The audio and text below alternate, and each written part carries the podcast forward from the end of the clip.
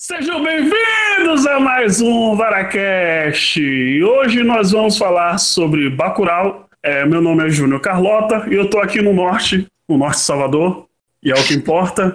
E agora quem está ali no outro norte também, Bianca. Oi, sou eu, Bianca, de novo aqui na minha versão youtuber.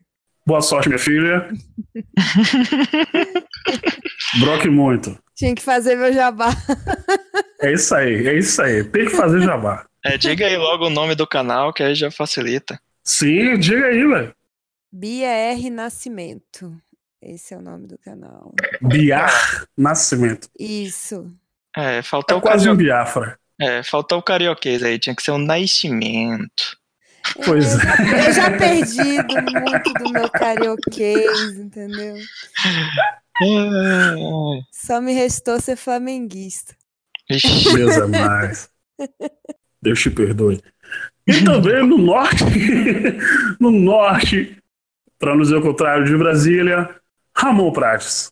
Pois é, olá pessoal, estou aqui, a, agente infiltrado aqui em Brasília, mandando notícias daqui do, do que está ocorrendo, mas tá tudo sob controle. Se for, vá na paz. Se for, vá na paz. Por sinal, cadê a hacker russa, Ramon? Que falei. A hacker, hacker aqui é a é, pois é. porcolunista, futura porcolunista aí, Tássia Queiroz, que já acabou de publicar também o seu segundo texto na Pocilga, em breve vai ser oficializado aí, aguardem. É, tá, você tá vacilando. Já devia estar aí no grupo, já devia estar aqui dando risada com a gente. Mas prefere ficar na internet, no Instagram, postando selfie o tempo todo. Mas beleza, eu nem vou tocar o hino russo hoje, porque hoje a parada é toda sobre Bacurau. Então, vamos nessa.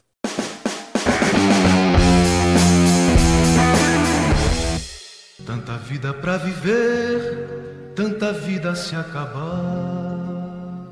Vamos lá. É, Tipo, eu não, eu não quero fazer um- algo muito é, corretinho, algo é, podcaster pop, então. Podcast Fala aí. Resistência. é, pois é, vamos, vamos fazer de uma maneira mais direta, né? Porque a gente tem que dormir, todo mundo aqui é trabalhador nessa zorra. né? Agora eu aí. posso falar isso, né? Aê, Júnior! Isso aí no último programa. Operário! Operário, entendeu? Vendi minha alma pro capital. No último programa eu falei que eu tava sonhando, assistindo o filme Tarantino sonhando com emprego, agora eu já tô trabalhando, entendeu? Tarantino é quase um Cristo agora. Nessa E porra. agora Ele faz milagre emprego. os meios de produção. É, vamos tomar. Quer dizer, eu não, né? Eu, eu quero ser capitalista, eu quero ser rico e explorar o trabalhador. Mentira. É, me conte aí, gente, é, como foi a experiência de vocês? É, porque Bacurau, é, é, eu não sei, tipo, eu fui assistir sem expectativas, eu não vi o trailer, não sabia do que é que se tratava, eu tava achando que ia ser um Central do Brasil no Nordeste, entendeu? É, eu não sei como foi pra Bianca, como foi pra Ó. Ramon. Falem aí, por favor. Bom, só fazendo uma piada que o Central do Brasil é no Nordeste, velho. Uma parte. Ah, é? Eu nem lembrava, cara. Eu não, eu não assisto filme É até no. bom. Eu não assisto filme bom. Não, eu tava até lendo, ou- ouvindo a entrevista com o Kleber Mendonça Filho, que é um dos diretores do filme, né, junto com o Juliano Dornelles, e Uhum. ele até fez essa comparação com Central do Brasil, que justamente como Central do Brasil foi feito no meio, né, dos, nos anos 90, dos anos 1990, né, agora tem que deixar isso claro, é, que a comparação com dessa com o Bacurau é até pertinente na questão de se você for pensar em figurino, coisas do tipo, que o Brasil mudou muito, né, dos anos 90 para cá. Mas falando da experiência especificamente de assistir o filme, é, da recep... pensando na recepção do público, quando na sessão que eu assisti aqui em Brasília foi morna, eu fui assistir num shopping no Iguatemi daqui, que é um shopping de elite. Rico. Então, isso, exatamente. Então, público formado mais por pessoas brancas, classe média, classe média alta. Acho que no máximo tinha um, um casal gay masculino atrás de mim que estavam meio perdidos no filme, do tipo, aparecia Sônia Braga e, e aí alguém comentava assim, ah, essa, essa é, a, é a médica, é a médica bêbada. a médica mas, bêbada. Mas eu acho que quando aparece lá o, o personagem do, do. Como é o nome dele? O, o Lunga, do Silveiro Pereira, quando ele aparece, aí acho que. Aí eles se identificaram, né, com, com o personagem. E isso eu já acho genial, né, do filme, que o filme. A, a resistência, os heróis são homens gays, né? Isso é genial demais. E tem também uma transexual, né? Que aparece aquela avisando no grupo sim, do WhatsApp. Sim, tá sim, chegando! Sim, sim, sim. Daqui a dois minutos vai chegar aí duas motos. Bom avisar que a gente vai falar isso aqui com spoilers, né? Não vai dar para falar de Bacurau se não der spoilers. Mas sim, Júnior, eu também tentei ler o mínimo possível sobre o filme. Eu não eu vi trailer porque eu vou muito no cinema e o trailer passou algumas vezes no, no cinema, mas o trailer é, não entrega muita coisa. E esse hum. é um filme que surpreende tanto, assim, até na crítica de Pablo Vilhaça, do Cinema em Cena, ele até comenta que, eu não sei se ele foi na crítica ou se ele falou, comentou, sei lá, no Twitter ou algo do tipo, que o filme, quando chega na metade, assim, você já é difícil você parar para é, adivinhar e dizer não. A partir daqui eu já sei, o filme vai acabar desse jeito. Tipo, não tem como você saber isso, porque isso é verdade.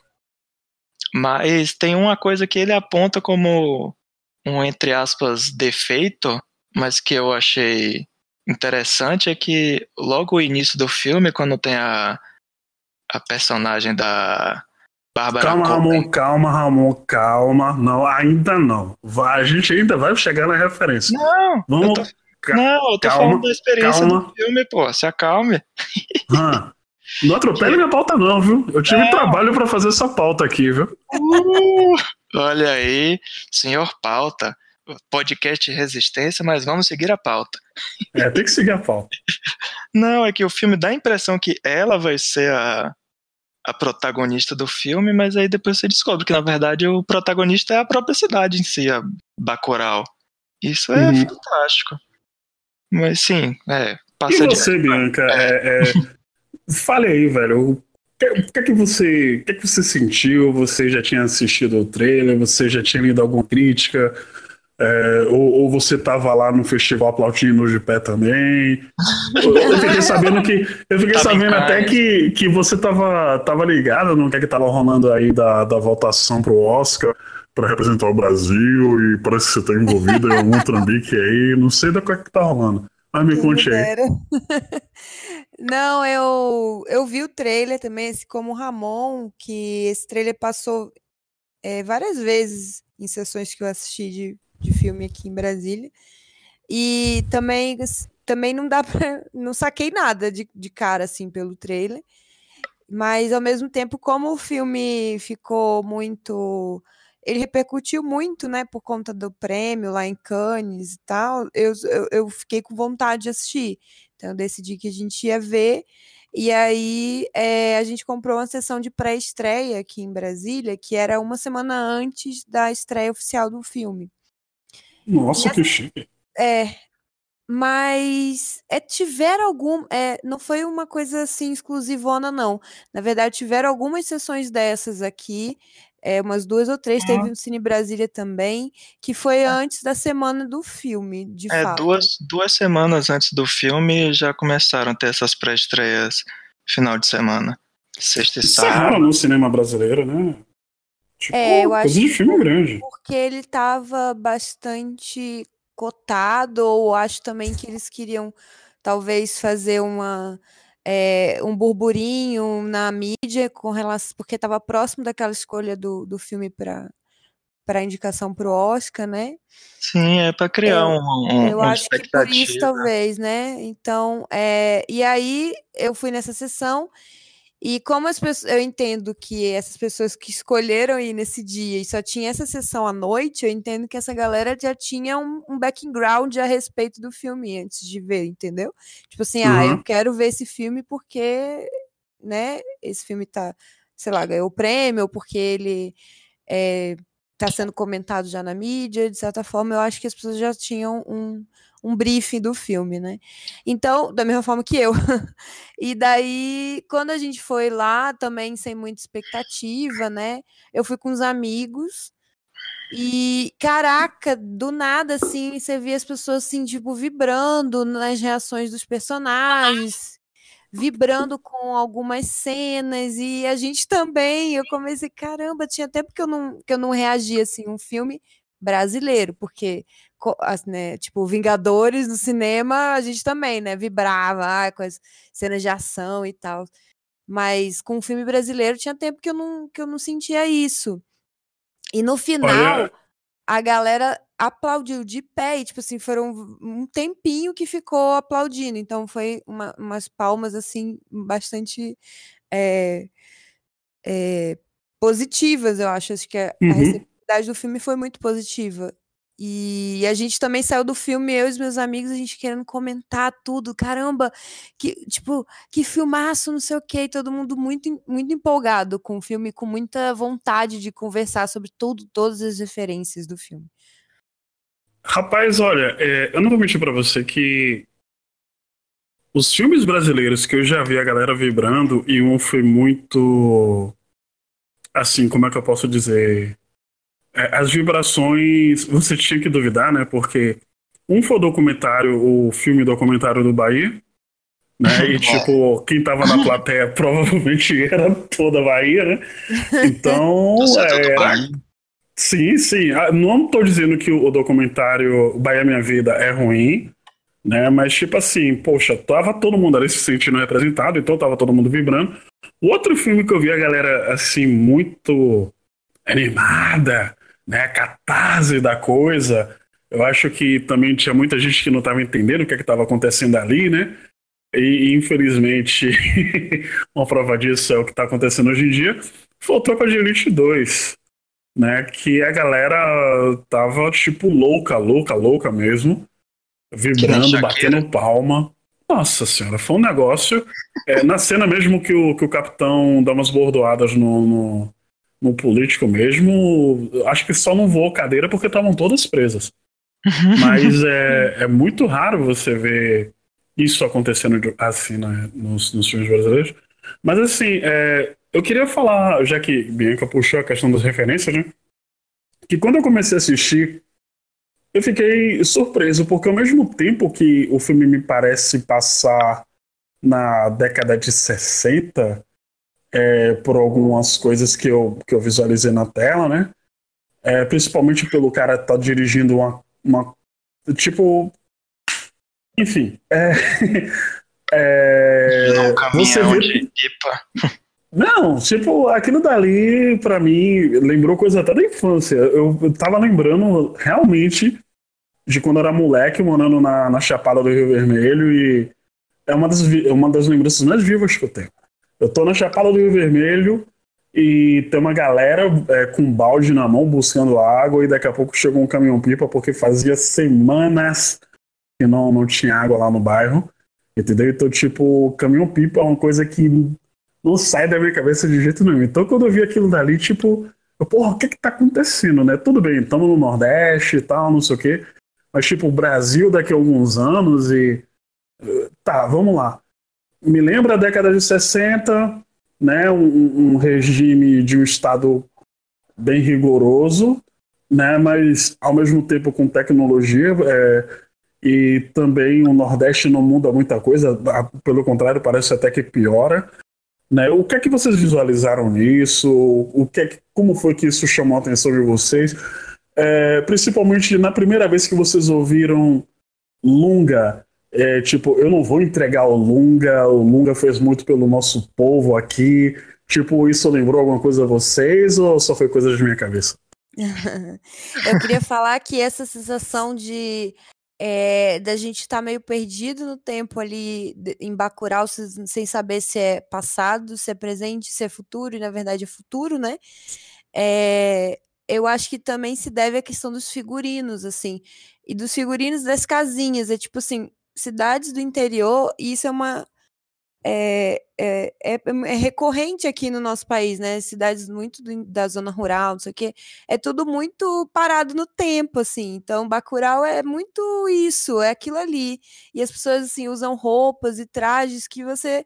Ah, podia ser tanto na década de 60 como pode ser agora. Então, assim, você não identifica muito ali pelos figurinos em que tempo que se passa. Eu acho que isso é proposital mesmo para que no início a gente fique perdido. E e depois começam a surgir algumas, é, alguns elementos que, que te fazem pensar assim, não, mas então, eles estão na atualidade, aí tem o WhatsApp, as pessoas estão falando no WhatsApp. Tá, e tem hum. drone, e as pessoas conseguem entender o que, que é um drone. A pessoa mora no interior e ela tá muito familiarizada com aquilo. Então, não, então não é bem no presente, talvez isso seja algo mais na frente. Aí você fica confuso. Eu acho que isso é é de verdade, assim, para a gente ter essa experiência de, de suspense também que o filme proporciona. E aí a questão do Lunga que eu queria falar é que ele para mim é o melhor personagem do filme. E ele tem todo um visual, uma estética que é exatamente isso, o mistura de Bacurau, a Bacurau é o, o a mistura do futurista com o passado, com o presente, o estilo, o visual dele é todo isso, né? É todo, você não sabe, é um pouco andrógeno ali, você não sabe muito bem se ele é homem, se ele é mulher. E isso não importa, na verdade, para a narrativa. Uhum, e a questão uhum. de que você falou sobre é, o que, que ele representa, assim, né, para a cidade, né, para os moradores daquele lugar é muito do político, do político não, mas do da milícia, né? Tipo, o cara que tá ali perto do da ou, ou do tráfico também no Rio, tem um pouco muito disso lá. Tráfico e milícia no Rio é é muito semelhante assim. E é o cara que tá ali do lado da, da população daquele lugar e ele, ele dá alimento, ele ajuda, e não importa, as pessoas fecham o olho para o que ele tá fazendo de errado, se ele tá matando pessoas, se ele tá traficando, se ele tá roubando, não sei o quê. Então acaba que rola um, um, um círculo de proteção das pessoas que moram ali, então, mas também tem a pegada, eu acho que Bacurau transmite isso, que é a pegada da regionalidade, das pessoas se sentirem muito é, irmãs umas das outras, se protegerem como uma família.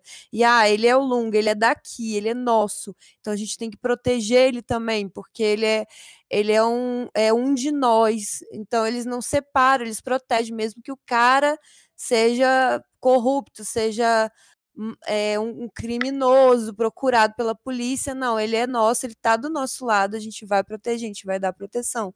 Eles acolhem o Lunga, né?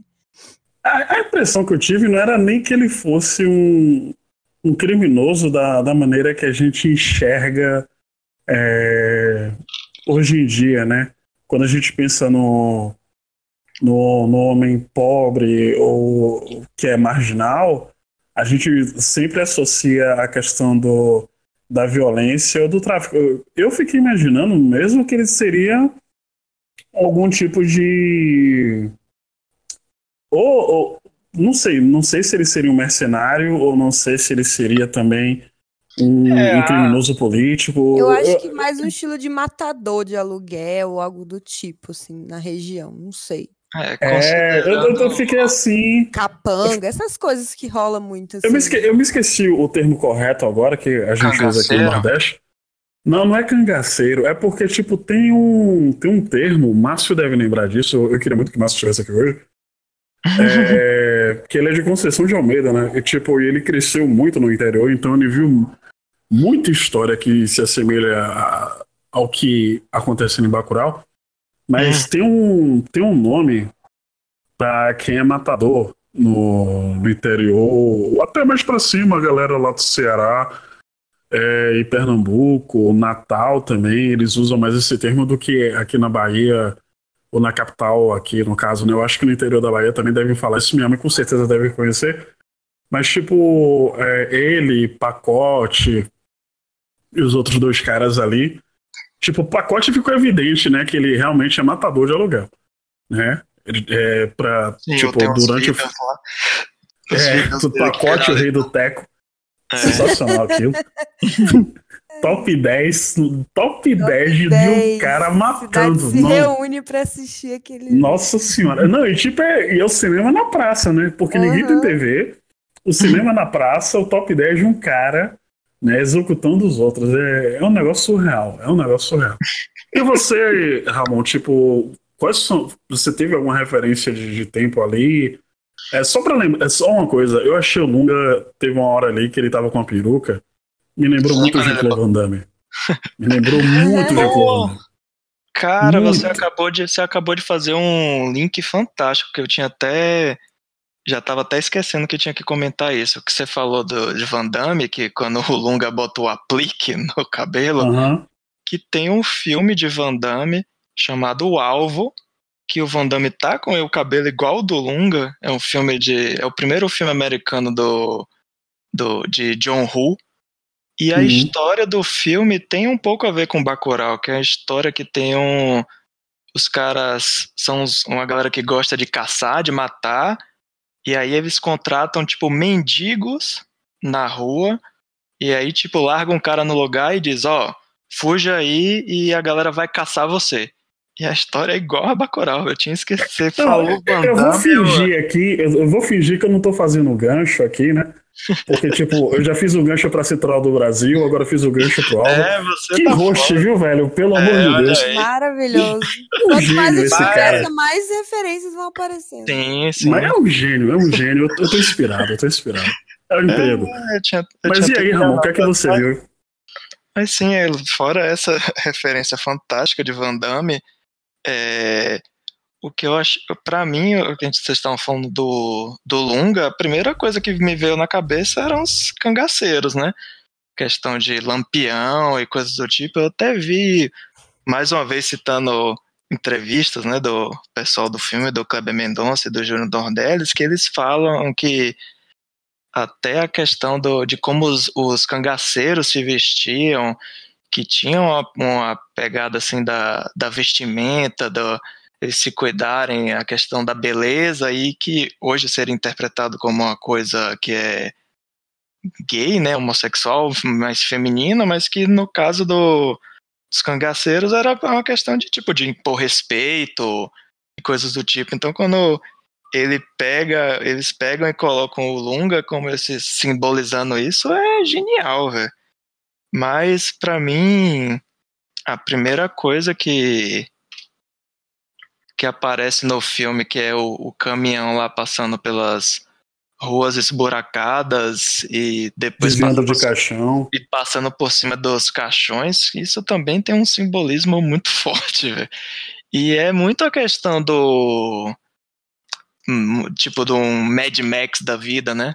E que, que combina, né? O deserto da Austrália combina com o Uhum. deserto, entre aspas, do, do Nordeste. E que é isso, né? No, num futuro distópico que a, a água trocando a, a gasolina pela água, a água que é o centro, né, um, a coisa Sim, mais sim. importante.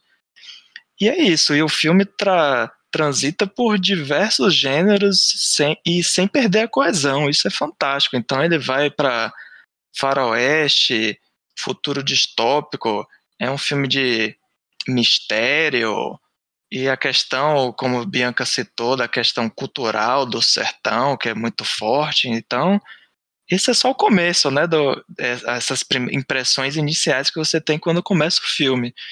Mas quando a história começa a se desenvolver, principalmente quando aparecem os personagens estrangeiros, né? Aí os simbolismos vão ficando ainda mais escancarados, né? A questão da invasão americana. E para mim a a cena que eu achei mais uma das cenas mais fortes do filme, tirando a cena de, de cabeça sendo estourada, mas a cena que eu achei bem didática e bem marcante do filme é quando estão os, os dois brasileiros que são do norte, né, que estão ajudando lá os estrangeiros e quando eles estão conversando, aí eles falam, não, porque a gente é, do sul, que tem descendência europeia, não sei o que, não sei o que, e aí os caras começam a rir da cara deles e dizem, é que nada, no máximo você é um mexicano branco. Exato. É, aquilo dali pra mim. É, é, ali eu dei uma eu não sei, eu não sei se Bianca vai falar sobre isso, mas é engraçado porque é, Ramon já, já presenciou umas conversas que eu tive com o pessoal da Pocilga, né? E a gente discutindo essa questão da, da- das nossas descendências e o que é que a gente deve assumir, qual luta a gente deve apoiar, como é que a gente tem que se, se postar, é, porque existe a questão do colorismo, né? O colorismo é o que é, dá uma, uma, uma, uma forte base pro, pro racismo aqui no, no Brasil, né? Então, tipo, é, o cara aponta, né? Poxa, você é branca, mas você tem um nariz gordo, você tem nariz de coxinha, né? Nós brancos, é, apesar de que eu não acredito nisso, né? Que branco não deva ter nariz de coxinha, né? Que ele, na verdade, ele está falando, dizendo uma, uma referência ao nariz do, do homem negro, da mulher negra, né? Mas assim, ah, você tem nariz de coxinha, nós, nós que somos brancos não temos um nariz assim. Então, tipo, é, é, foi uma fala que, pra mim, é uma tapa na cara de muita gente que fica gritando: ah, porque minha avó veio da Itália, meu avô é polonês, porque não sei quem é descendente de BBB eu tenho dupla cidadania.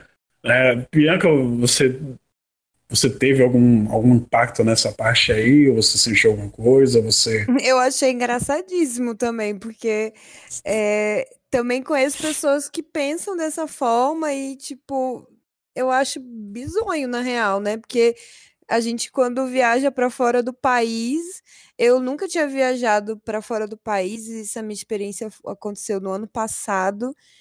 E, e a gente viu isso, é real, assim, as pessoas não veem a gente como parecidas, ao menos, com elas, assim. E eu sou branca, tô dizendo que eu sou branca, e daí as pessoas. E eu ainda pensava assim, nossa, eu sou tão branca, tão branca, que é capaz de me confundirem, mas não. É, é assim, você não Lá precisa você é bronzeada. você não precisa, não, mas não tem a ver exatamente com a cor, mas você não precisa nem abrir a boca que as pessoas vão, vão identificar você. Ah, não, é latino. Entendeu? Já Nossa. identifica que você é de uma região específica, porque eu acho que é um conjunto de, de referências no seu, no seu, na sua aparência, no seu gesticular, no seu jeito de falar. Então, assim, não tem nada a ver essa, esse rolê que a galera acha que é porque é descendente, que não sei o Sim. Não A só gente, isso, é tem- tu- a gente tem outra, é, é, é outro rolê diferente, sacou? E aí Uhum. não dá pra se identificar. Os americanos têm que rir mesmo da nossa cara quando se faz uma comparação esdrúxula dessa. Uhum. Você ia falar alguma coisa, Ramon? Não, que nos Estados Unidos também é, eles identificam também pelo, pela maneira de se vestir. Isso, É, que eu é, isso é bem também. curioso que a gente não enxerga isso, mas eles enxergam bem mais facilmente. E eu já, é, o jeito de falar inglês também tem um sotaque que é de brasileiro. Eu tava, eu tava em Los Angeles e fui lá na calçada da fama e fui comprar tipo um chip de celular e tava falando inglês aí a mulher que tá me vendendo ela falou você é do Brasil né eu falei pô tá tão óbvio Você é assim baiano, né, man?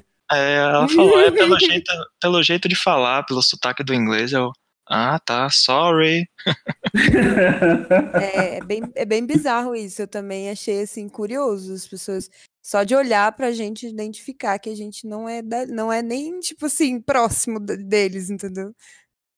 Isso eu acho foda, porque uma vez eu, eu saí com uma pessoa e aí ela. é, ela a gente falou. Tipo, a gente falou alguma coisa em inglês com, uma, com um gringo no Pelourinho. E aí, tipo, ela pegou e falou assim: ah, não é this, é this. Aí eu, quê? Aí, tipo, não, você tem que usar a língua. Aí eu, porra. Óbvio, é, ó, deixa quieto. E aí, tipo, pensei besteira. E aí, tipo, ó, porra, a gente tem que se esforçar pra ter um sotaque parecido com a galera lá de fora. E, e, tipo, e quando o gringo fala português aqui, tipo, parecendo um. um- um- sei lá, nem, nem, é, eu acho que é ofensivo comparar com qualquer coisa. E Não, tipo, a é. gente, nossa, que bonito, porque o quê? português é uma língua muito difícil, não sei o bibibi, bababá. E tipo, os caras estão cagando, velho. Eu, eu acho que é muito mais importante. É, é, é muito mais importante você ser compreendido do que você ser chique por ter um sotaque, não é? Sei lá. Eu um não falo inglês, eu começava a falar do meu jeito, sabe? Aí foda-se também, não tô muito preocupada em falar o idioma deles. O importante é se comunicar, né? É, porque brasileiro também ele tem essa síndrome de, de virilatismo, né? que De, de precisar ser Hum. aceito pelo, por quem é de fora. Isso é colonial, né? Isso é de muito tempo, né? Mas, enfim, é, assim, para finalizar esse papo, meus amados brasileiros de outros lugares e do norte, é, a gente viu ali, velho, é, ó, eu vou ser muito honesto, eu não tô sendo pirracento, eu achei Bacurau melhor do que Era Uma Vez em Hollywood. Prendeu muito mais a minha atenção, apesar de serem filmes com propostas diferentes. Vamos pensar né, que esse é um filme que tem todo o diferencial em relação ao que é normalmente é, produzido aqui no, no cinema. Quer dizer, que é produzido e é bem divulgado, né? Porque existem muitas coisas boas que a gente mal fica sabendo. E agora vai ser bem pior, né? Mas assim, vamos pensar no desafio do cinema. Como é que vocês enxergam Bacurau e vocês enxergam o futuro para esse tipo de filme, principalmente agora que estão havendo é, vários cortes ou censuras, eu não sei como chamar. É, eu acho que, na minha opinião, as cenas de ação estavam boas, assim, bem feitas. Inclusive, quando você mistura ali aquela galera é, que parece saída de Black Mirror ali, tipo, com as armas querendo matar a galera e tal. Eu achei essa parte que é até muito menos é, familiar do cinema brasileiro do que todo o resto de Bacurau, assim. Eu acho que aquel, aquela parte ali do filme que se transforma num grande faroeste é que é, faz o filme ter um pouco assim, se, se diferenciar do nosso padrão. É, Uhum. apesar do que o, o filme também lembra muito do que é o, o cinema brasileiro. Você falou de Central do Brasil, é, há referências assim que você pode enxergar neles na comparação com Glauber Rocha, da década Uhum. de 60. Então, assim, eu acho que esse filme ele tem um potencial grande para elevar mesmo o padrão do, do nosso cinema para os próximos filmes, né? E, e eu achei muito injusto, na real, ele não ter levado, é, levado, né? Mas, enfim, não ter Não sido ter sido escolhido pra, pelo Brasil para representar a gente no Oscar. É, eu não vi o outro, A Vida Invisível, mas eu, eu, eu criei muitas expectativas em cima dele por conta dele ter é, sido escolhido em, e não o Bacurau, né? Então eu acho que eu já vou com uma expectativa muito alta e um nível de exigência muito mais elevado, porque se ele não for, es- se ele for escolhido, ele tem a obrigação de ser muito melhor.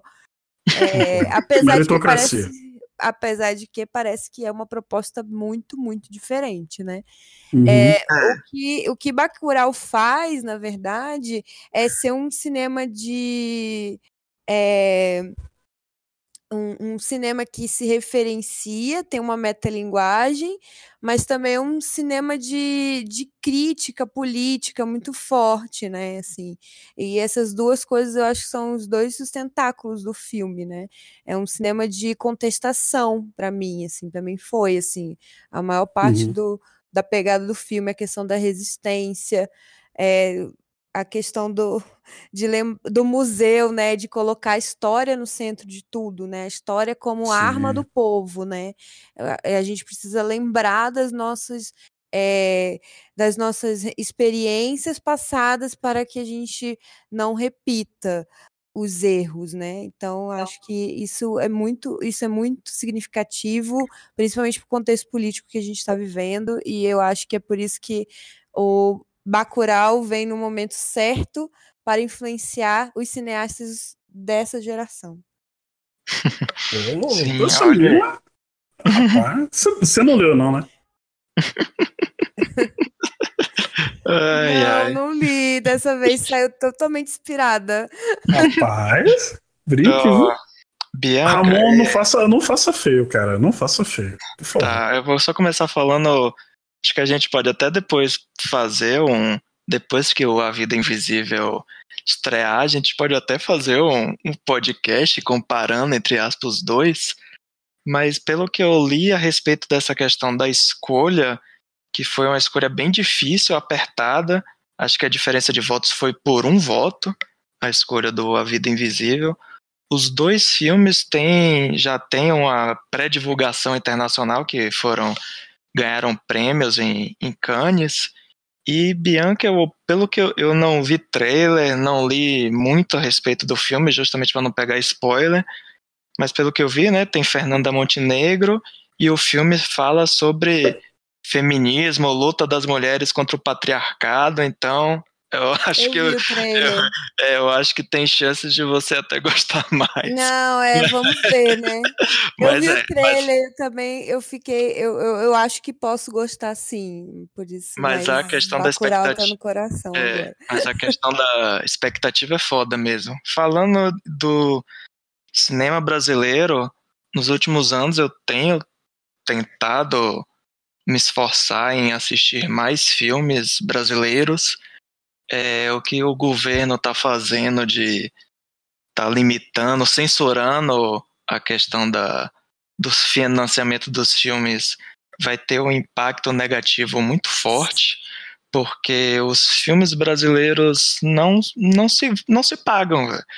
É, por isso que eu sempre falo na internet que o filme nacional você tem que, se você gosta mesmo de cinema, você tem que ir assistir na primeira semana, porque a primeira semana de- é decisiva, que se não, não for ninguém, o filme não, não fica mais de uma semana. Esse Verdade. ano, esse ano especificamente eu vi não vi tantos filmes quanto eu gostaria, mas eu vi alguns filmes, vi filmes muito bons, tem o Divino Amor, que também é nordestino, do Gabriel Mascaro, tem Laços da Turma da Mônica, teve um filme chamado Deslembro, teve muita coisa boa, e você teve o, o- outro filme nordestino importante, que é outra pegada, mas é importante nessa questão do do mostrar um, um outro lado né, do Brasil do Nordeste, que é o Cine Hollywood 2, que é até bom você ver um- esse, esse virou uma franquia, tem até virou até seriado, apesar do, apesar do programa de TV eu ter achado bem fraquinho, mas os filmes são divertidos.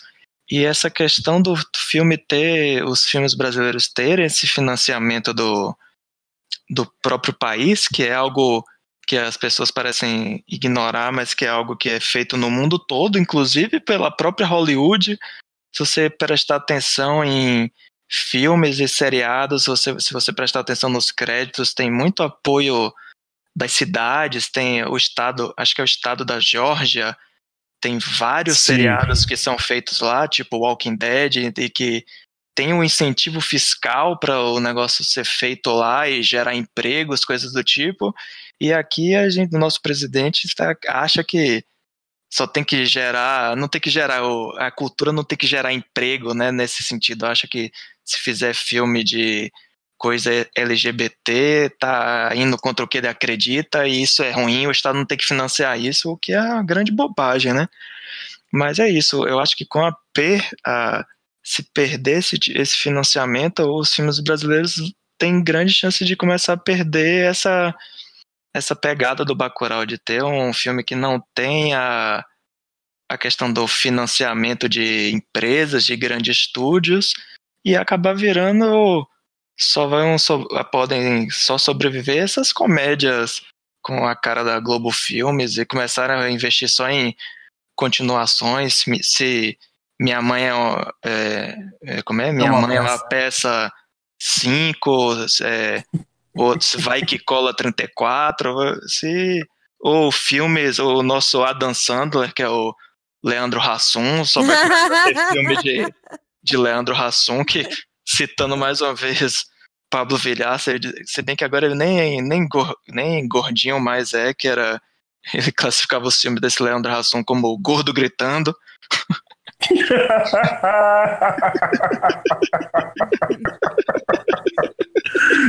Só que agora- Só que agora ele tá magro, aí já não tem nem mais essa piada.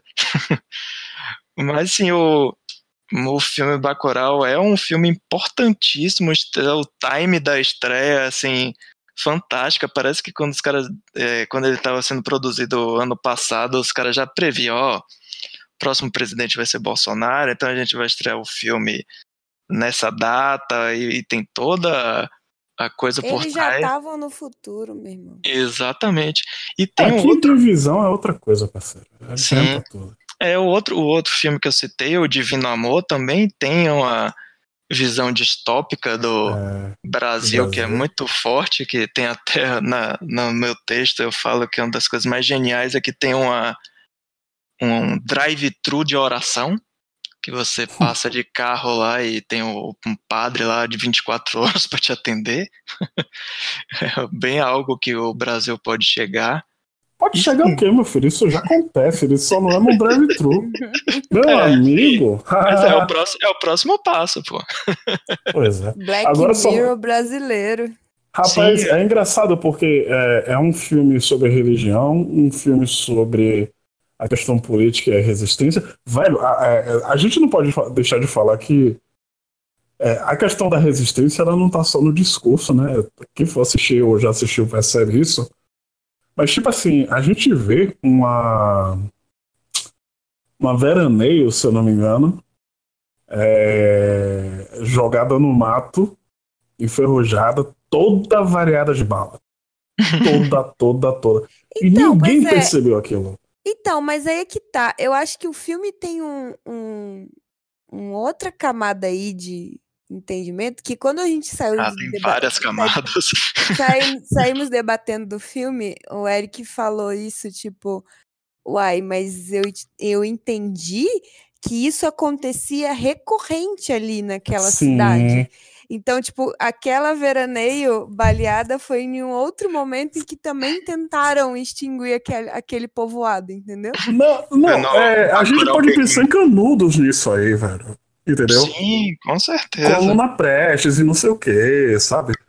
Tipo, é... Canudos, velho, foi basicamente né, um, um- um povoado que cresceu e, e tomou uma fama de rebelde, né? Porque estava se desenvolvendo e era Porque um totalmente líder contra. também, né? Tinha- É, e era um líder religioso, né? E, e que tinha uma, uma questão que os caras acusavam ele de. Não, não, acusavam ele de ser imperialista, porque ele, ele, que- ele era contra justamente o, a República Brasileira ter se separado, entre aspas, da igreja. E o que ele queria fazer era algo que tivesse ligado à igreja, só que ele pensava a religião de uma maneira totalmente. é, eu não vou dizer socialista, porque eu sei que tem gente que vai que se ouvir ninguém vai ouvir isso, mas vai dizer, porra, isso daí tá, você tá, enfim, mas sim de uma pegada mais socialista, né, de uma pegada pensando na comunidade, porque as pessoas acham que o socialismo só tem a ver com o comunismo, mas é você ter uma visão mais humana também, né, de você compartilhar para que todos possam se desenvolver. Mas ali, tipo assim, é, porra, aquela aventura ali, a gente já viu fotos e filmes, é época Hum. de ditadura, né? Sim, Uhum. Tipo, É, lembra muito que é a dé- década de 70, aquela viatura ali, tipo. É, velho, então tipo assim, rapaz, outra- quando eu vi aquilo ali e, e eu vi as fotos dos, dos cangaceiros portando bacamarte e, e a cabeça de, de- Eu não sei se eram cangaceiros ou de- se eram de inimigos, e pelo que eu vi no final eram de inimigos. Porra, Uhum. meu irmão, deu frio na espinha, brother. E, tipo. é- é pra- é pra- então eu já vou puxar. é, se vocês quiserem complementar, eu acho que alguém tentou falar, mas É, eu queria O que- o- complementar. o que vocês guardariam no museu, né? No, no Museu da História de Bacurau, e eu acho que se os brasileiros tiverem. Os cariocas tivessem entrado na porra do museu, eles estariam vivos. Mas fale, Bianca, e você já complementa, e Ramon também já complementa pra gente finalizar. É que eles não eram flamenguistas. Pois é. Pois é.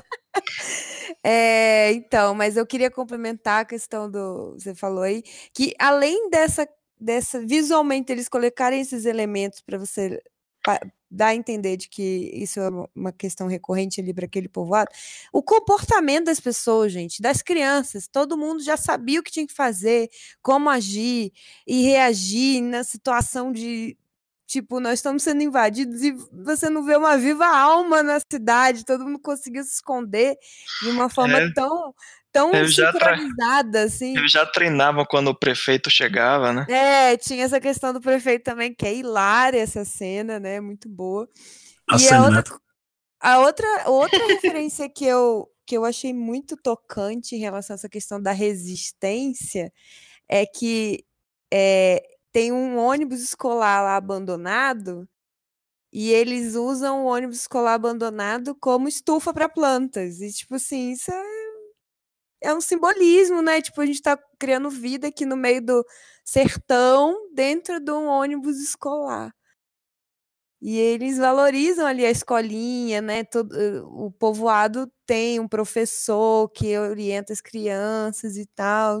E aí um contraponto é a igreja, né? Que a igreja está abandonada, ela serve como depósito e só tem um velhinho que cuida da igreja, que ninguém tá nem aí para a igreja. Eu achei isso tão curioso, né? Porque É, É. alguém. Acho que alguém comenta, né, com esse personagem dizendo: Não, a igreja nunca teve fechada, não, tá lá, pode ir lá. tá- Ah, mas Ninguém nem vai, mas tá lá. Tá lá, e aí? É só um, é só um, mais um, uma construção ali. E, e eu acho que essa questão da religiosidade é, tem mais a ver com. Eles estão mais ligados a, a, a dona Car, é Carlota? Como é o nome da senhorinha que morreu? Carminha. Carminha? Não, É Carmelita. Carmelita, Carmelita. que ela parecia sou eu, ser, é, desculpa. Ela parece ser, parece que foi, né, a, tipo, a- um- um- uma líder religiosa ali, uma é, a benzendeira ou algo parecido, assim, né? A gente tem essa impressão. E tem a questão daquelas. O que, que é aquela droga que eles tomam? Que, tipo, ali é um cogumelo. É alguma coisa que é cultivada ali, né, na- por aquele casal que anda nu. Sim. O velho e aí laranja. o povo toma aquele diabo daquele trem e fica virado no giraia, né? Aquilo é um cogumelo, pô. É... ele- E você vê que ele só come um pedacinho. Tipo, você. Uhum. é, eles usaram até como uma forma de, de se conectar espiritualmente no enterro de, de Dona Carmelita ali. É que a, menina vê o, o caixão soltando água, ou lágrima, não sei. E você vê E que no ela final vê eles. também a, uma das americanas. No início, a visão que ela tem é essa. Numa das visões é? que a. Uma das visões que a enfermeira tem, quando depois que ela toma esse trem aí, dessa, desse cogumelo, Aham. é, é aquela americana que tá morta lá que eles capturam pra ver, meio que ela delatar a galera. Ela tem essa visão no início da, da, da mulher toda cheia de sangue no- na maca do hospital. E é. Caralho, velho. É a americana que sobreviveu ao, ao casal nu lá, que tava. Que tava. é, Uhum. Que atirou no nos miolos da cabeça do homem. e A outra que sobreviveu é aquela. Ela tá na primeira, numa das primeiras cenas, que é uma visão que essa menina tem. Rapaz, arrepiei aqui. Eu tô falando sério, eu arrepiei aqui. Caralho. É, eu não lembrava disso. E aí tem outra coisa muito legal que, tipo assim, em contraponto a essa droguinha que eles usavam, você lembra que a, a, a Domingues ela vai falar do remédio tarja preta para a população? Sim, Tipo, isso não sim. serve para nada, isso é pro lixo. Tipo, eles não precisam desse tarja preta, eles têm. É, o, o tarja preta, na verdade, de é pra controlar manter você calmo, né? Pra você manter É. manso, na verdade. E, e não Então, foi é colocado ali de propósito, né? O, Quer o dizer, foi colocado queria- de propósito. Foi, o prefeito queria controlar eles, queria que eles ficassem mansos, mas eles têm outra droga que não deixa eles ficarem mansos. É, eles ficam pistola. Canarinho Pois é. pistola. Nós estamos sob efeito de alucinógenos e você vai morrer, Você meu vai morrer. Que Eita cena, porra. velho. Que cena sensacional. Pois Mas é, eu- você guarda o que no, no museu, Bianca? Ai, o que, que eu guardo no museu? Olha, eu acho que a gente precisa guardar um dicionário, porque tá difícil as pessoas interpretarem, né, as palavras e, E, e dificuldade de interpretar texto tá difícil no nosso mundo hoje, né? Eu acho que eu guardaria É. principalmente um dicionário. Eita, pô.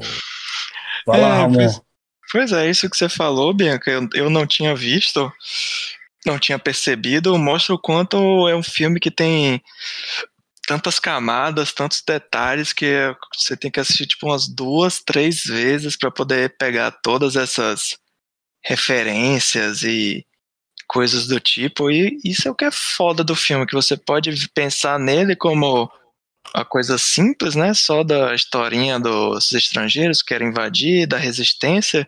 Só que dentro disso aí tem vários detalhes, várias coisas que tran- transformam o filme numa obra-prima, digamos assim.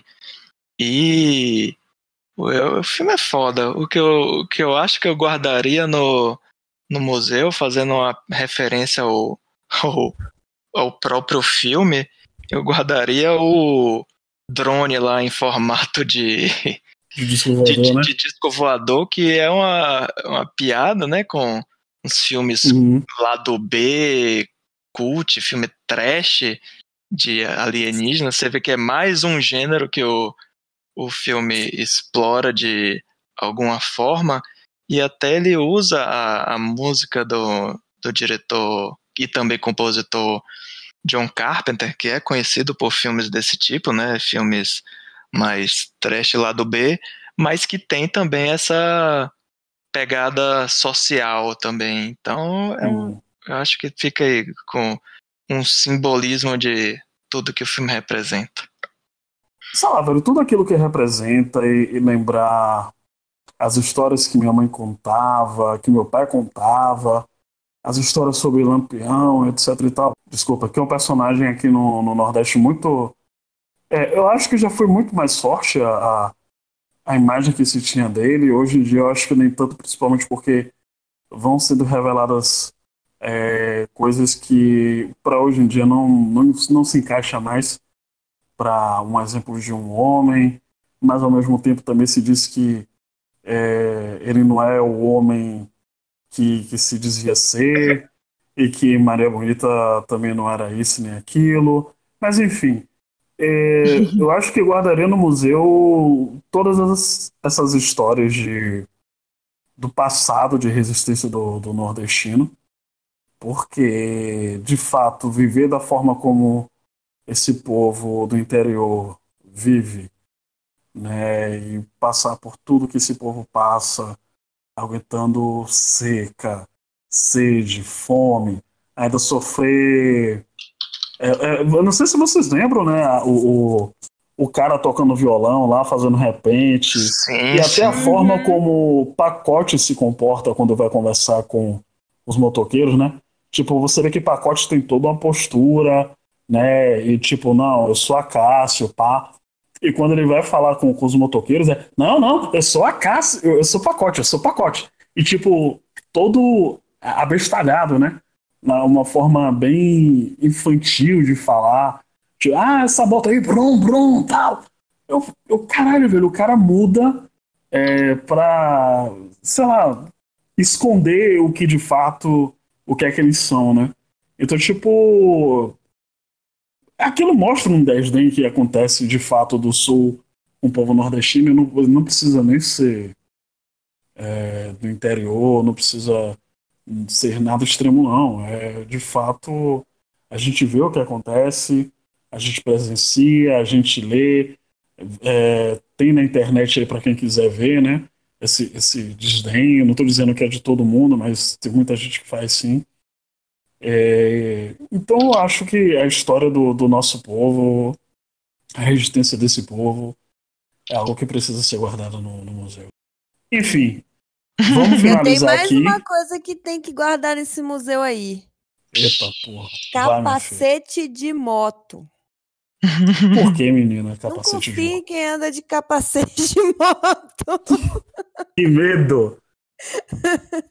Lição de No vocês, vocês, que, são- vocês que são do futuro, vocês jovens que são do futuro, é, espero que no- é, nessa época que vocês estão vivendo, vocês não precisem presenciar isso, porque hoje em dia, amigo, tá difícil, viu? Dois caras numa motinha passando por aí, tá entendendo? É. Então a galera realmente fica em pânico, tá, tá um negócio, tá, tá difícil, tá difícil.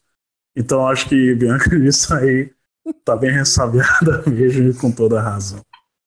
Mas é isso, galera. É, muito obrigado por, por ter nos escutado. É, acho que esse foi um programa que foi divertido tanto para assistir e poder comentar quanto participar, né? Acho que o pessoal também não, não vai negar. É, faça jabá aí, Bianca, por favor, de novo do seu, do seu programa.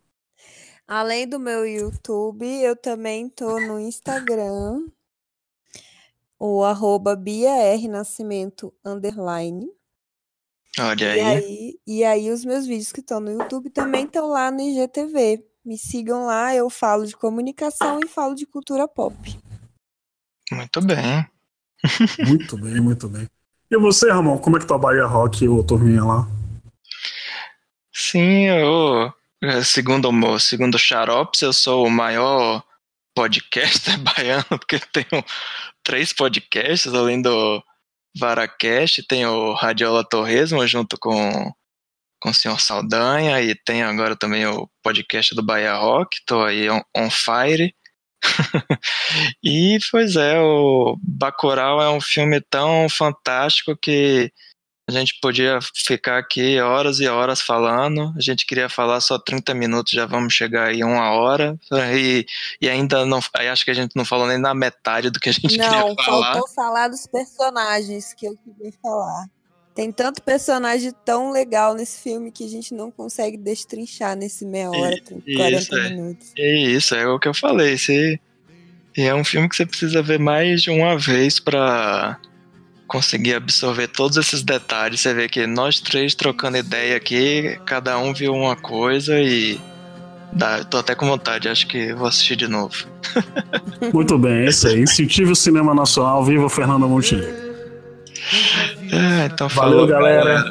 Viva Até Sônia mais. Braga! Fernanda Montenegro Viva Sônia Braga. filme! Pra se fazer. Esse é Viva Sônia Braga. Viva Sônia Braga.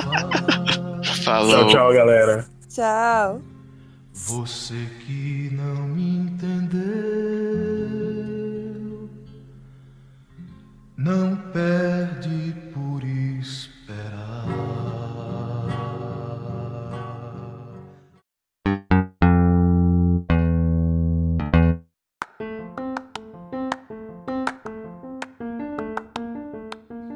VaraCast é um oferecimento da rede Possilga de podcasts. O nosso site é o possilga.com.br. Nossas redes sociais, Twitter, Instagram e Facebook estão como The Possilga, T-H-E Possilga. Nosso e-mail é o contato arroba possilga.com.br. Ouça também nossos outros podcasts como Suco de Umbives e o Radiola Torresmo Drops. Por último, e não menos importante, não se assustem e tenham calma. Vara está para porcos, assim como Alcatéia está para lobos.